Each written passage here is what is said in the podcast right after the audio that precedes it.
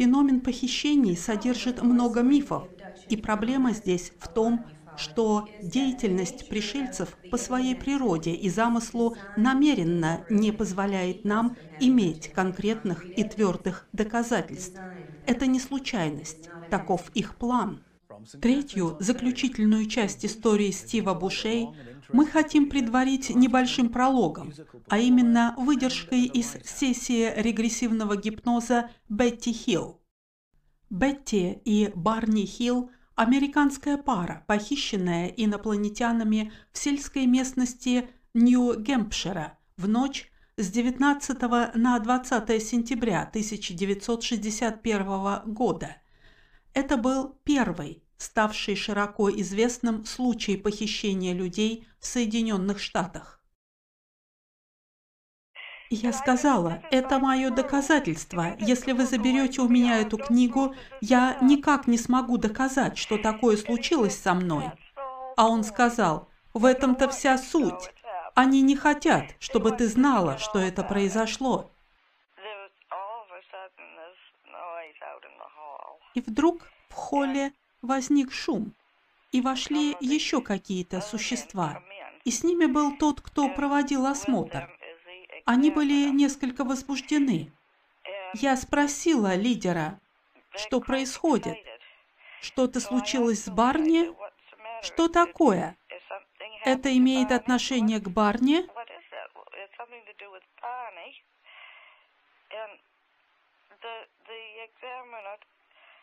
has me open тот, кто проводил осмотр, заставил меня открыть рот и начал проверять зубы и тянуть их. Я спросила его, что он пытается сделать. А что они делали? Они тянули, пытались вытащить мои зубы.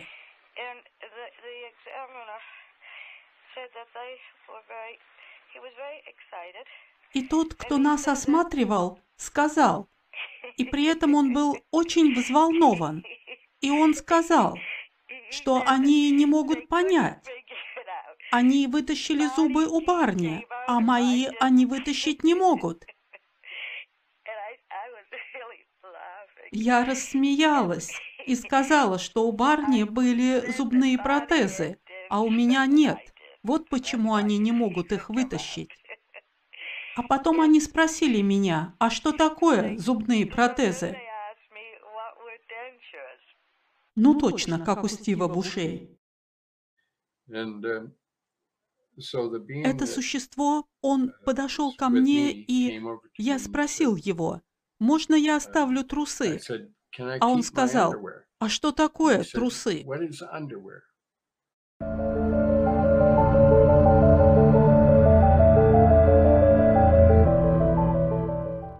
Я думал, что бы это ни было, мы сойдем с этой штуки и поднимемся по ступенькам. Но нет.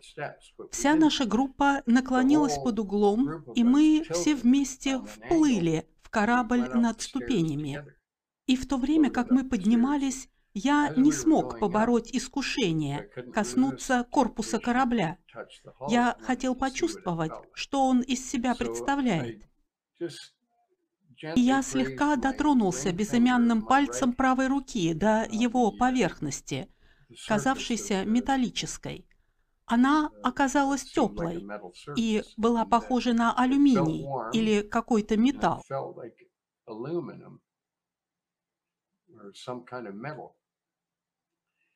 And uh, После этого, недели две спустя, у меня появилась огромная бородавка на безымянном пальце, в том месте, которым я коснулся корабля. И у меня ушло несколько недель, прежде чем я полностью избавился от нее. Ну так вот, когда мы вплывали в корабль, наш ударник впереди меня а он был довольно высоким парнем, сантиметров на 15 выше меня. Он ударился головой о верхнюю часть входа и тут же схватился за голову. Лидер впереди нашей группы обернулся и спросил, «Ты в порядке?» Тот ответил, да, все нормально. Как только мы оказались внутри, они развели нас в разные стороны. И с каждым из нас занимался один из этих существ. Со мной был тот, кто выполнял роль их лидера. Он сказал, мы хотим провести ряд тестов. Нам нужно, чтобы вы разделись. Вы можете сложить одежду вон там, на полу. Вы сможете видеть ее, но нам нужно, чтобы вы ее сняли для проведения тестов. Мы сидели на скамье, и я обратил внимание, что автостопщик рядом со мной снял джинсы и оказался в длинных семейных трусах. Это существо, он подошел ко мне, и я спросил его, можно я оставлю трусы? А он сказал, а что такое трусы? Я потянул за резинку, чтобы показать ему, что это. И он сказал, да, можно оставить. Я последовал за ним, и он привел меня в ту часть корабля, где была изогнутая столешница, повторявшая изгиб корпуса корабля. Он усадил меня на эту стойку. «Подожди здесь», — сказал он, и отошел поговорить с напарником.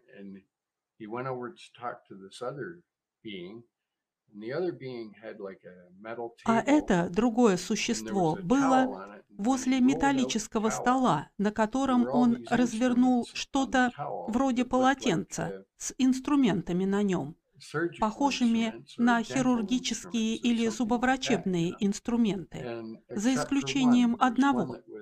Этот прибор был прямоугольным и был похож на телефонную трубку piece from a contemporary phone. Я наблюдал за их действиями и uh, разговором и думал про себя. Я должен что-то взять с собой, взять с собой с этого корабля, а то мне никто не поверит. Я оглядывался вокруг в поисках чего-то, что можно взять с собой, а затем осознал, что ты ничего не можешь спрятать от них, они читают твои мысли.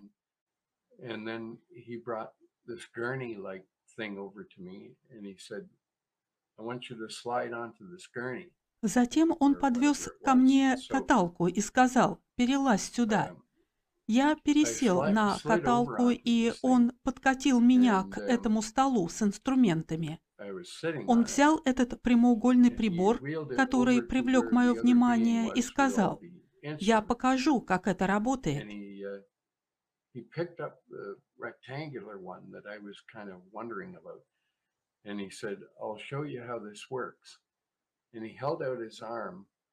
Он держал его над своей рукой.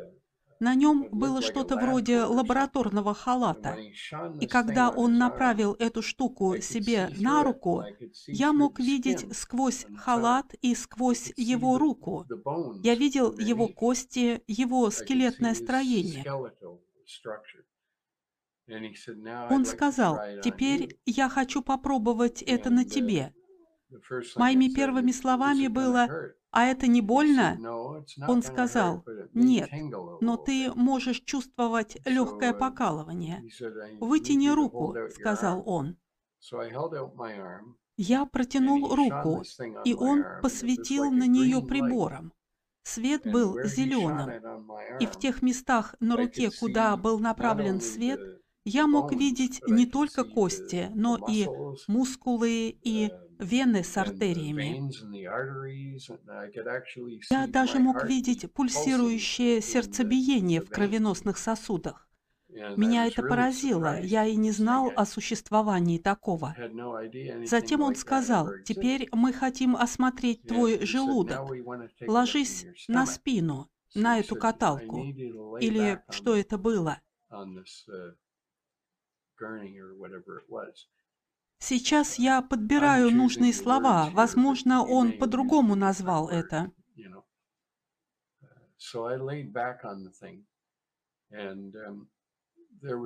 Я лег на эту штуку, а надо мной на потолке была лампа, выглядевшая как концентрические круги или как некая спираль. Ее свет был белый, и она начала вращаться.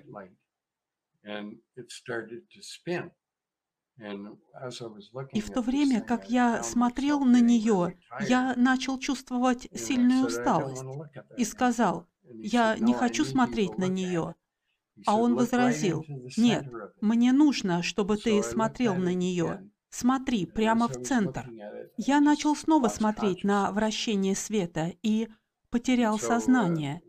Когда же я очнулся, Полагаю, они провели надо мной какие-то процедуры, изучая мой желудок с помощью этого прибора. Не знаю точно, что они сделали, но он сказал, мы закончили, можешь возвращаться к своим друзьям и одеваться. Со мной была сумка с флейтами. Я взял ее с собой. Я всегда носил мои музыкальные инструменты с собой. Не хотел оставлять их в фургоне. Сумка была сверху моей одежды. Я поднял ее и оделся. Остальные тоже одевались. Лидер подошел к нам с тем существом, который разворачивал медицинские инструменты, а теперь они их свернули обратно. И он сказал, у нас есть несколько минут, если вы хотите задать нам какие-то вопросы. Я начал думать, о чем я могу их спросить. Один из парней спросил, ребята, а вы откуда? Они сказали, ты знаешь расположение звезд? Он ответил, вообще-то нет. А одна стена там была как карта звездного неба. И он сказал, тогда для тебя не будет большой разницы, но мы вот из этого сектора. И лично я полагаю, он указывал на созвездие Ориона, место в районе пояса Ориона. Uh.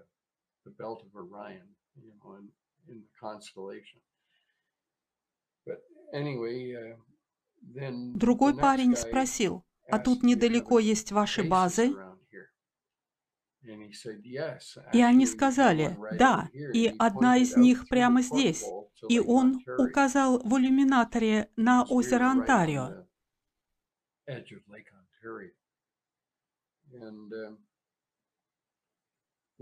Когда подошла моя очередь задать вопрос, я думал, такие вопросы им, наверное, задают все время. Я спрошу что-нибудь другое, что-нибудь более серьезное.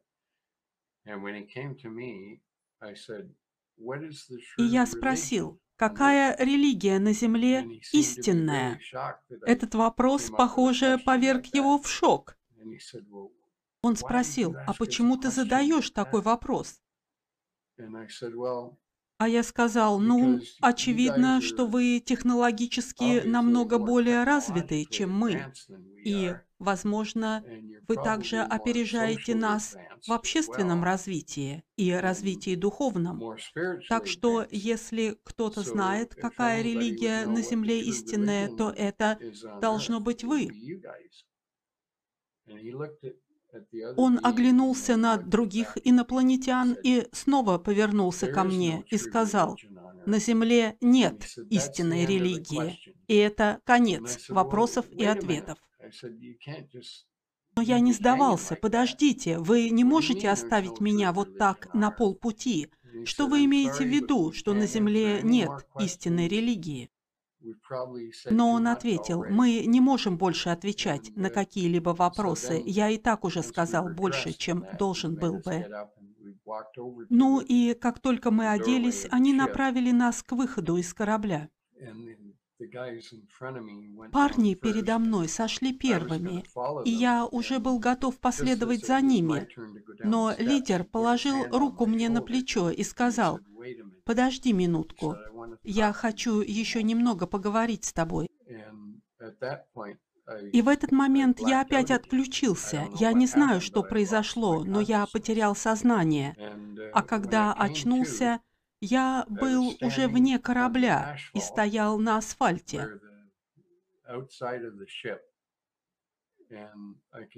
Дверь все еще была открыта, и я видел свет внутри корабля. Он стоял в дверном проеме, и я видел его силуэт. Он что-то говорил мне телепатически.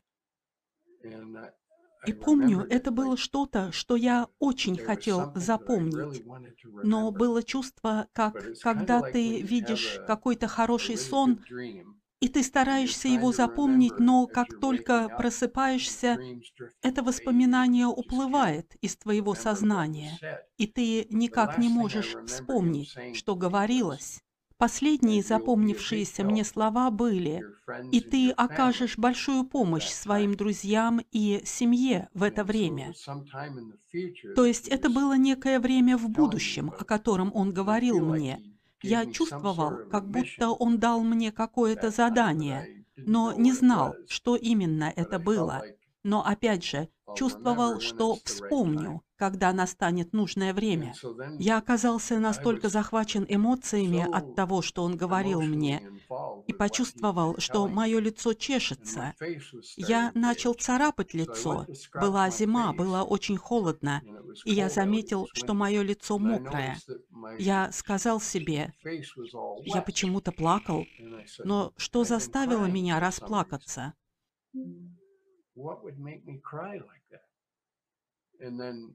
Когда я оглянулся на него, я почувствовал волну любви, какой никогда в своей жизни прежде ни от кого не испытывал. Мощную волну любви. Это было настоящим шоком. И затем он сошел вниз и подошел, или подплыл ко мне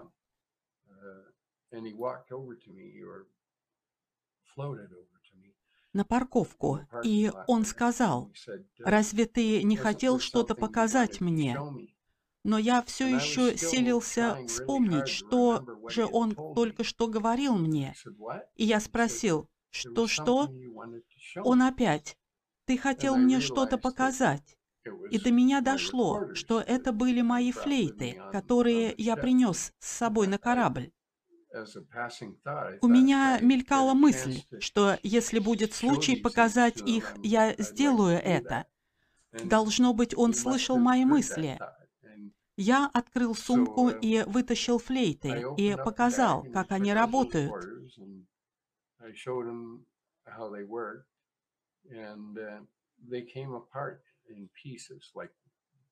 Они разбирались на части, на несколько секций. Я собрал одну из них, тенор.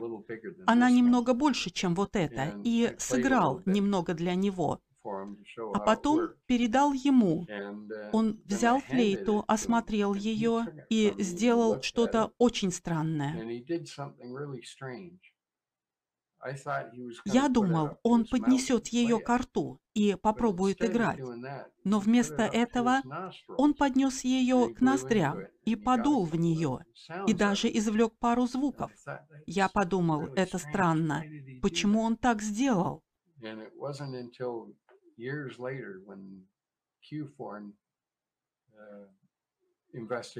И лишь годы спустя, когда расследовалось мое дело, я прочитал один отчет о вскрытии инопланетянина, одного из серых существ. Отчет, составленный Леонардом Стрикфилдом.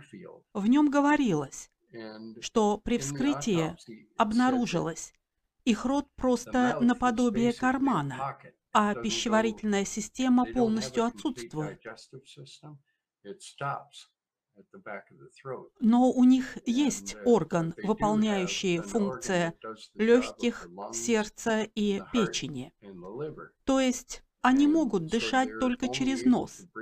Это объясняло, почему он поднес флейту к носу, пытаясь играть на ней. Через рот они не могут выдыхать воздух.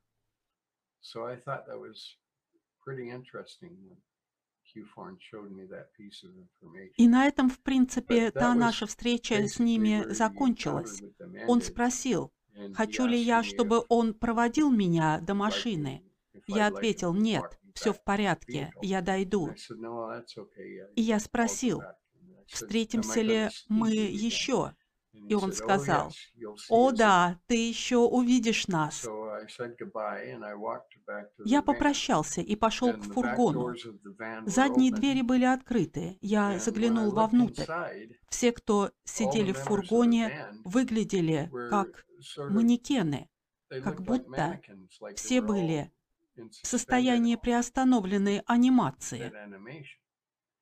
И как только я влез в фургон, они ожили. И ударник сказал, мы тут поговорили об этом и решили, что никто из нас не скажет ни слова о случившемся. Мы хотим, чтобы ты тоже согласился на это.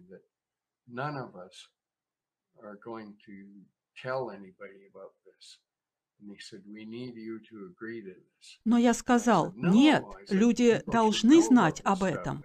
Не буду я соглашаться на такое. Он ответил, что же, если ты расскажешь кому-нибудь, мы будем все отрицать, и ты будешь выглядеть дураком. Мы рады, что Стив с самого начала был готов к раскрытию. Очевидно, у звездных семян такое в крови.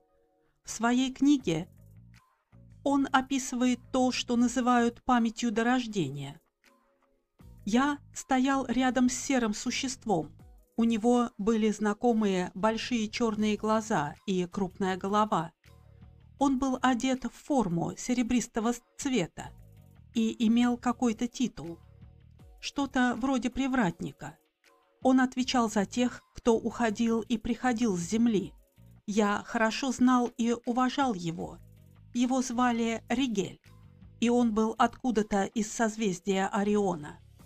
Стоя рядом с ним и глядя с этого высокого места, я мог видеть Землю, висящую в космосе, подобно большому пляжному мечу. И меня охватил страх, когда я смотрел на нее. Ригель мягко сказал, «Ты должен идти туда». Я запротестовал. Я не хочу туда идти. Ты должен идти. Это уже решено советом. И это твое время, повторил он. Это наше время, и наша миссия выполнима.